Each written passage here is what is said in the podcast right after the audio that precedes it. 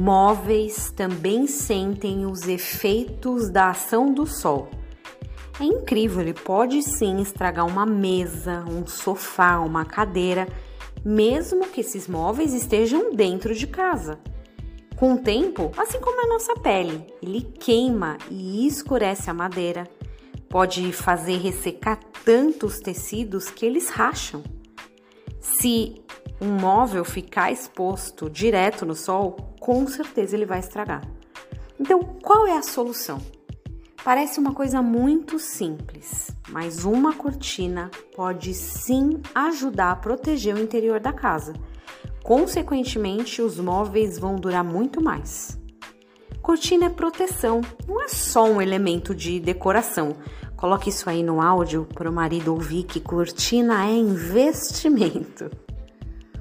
Farás o tabernáculo, que terá dez cortinas de linho retorcido, estofa azul, púrpura e carmesim, com querubins.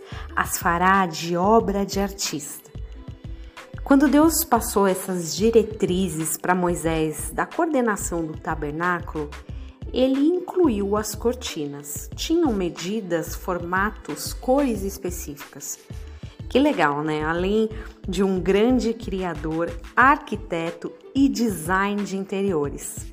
Mas não era somente a decoração que importava.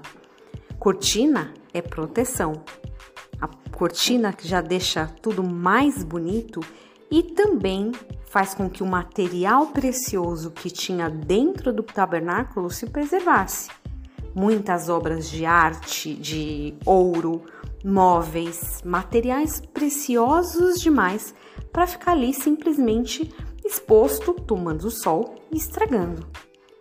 Às vezes a gente precisa dessa cortina também. Não uma cortina com o intuito de esconder, mas de preservar.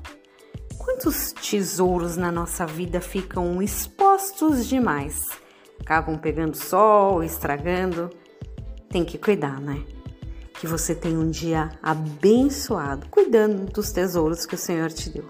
Em nome de Jesus.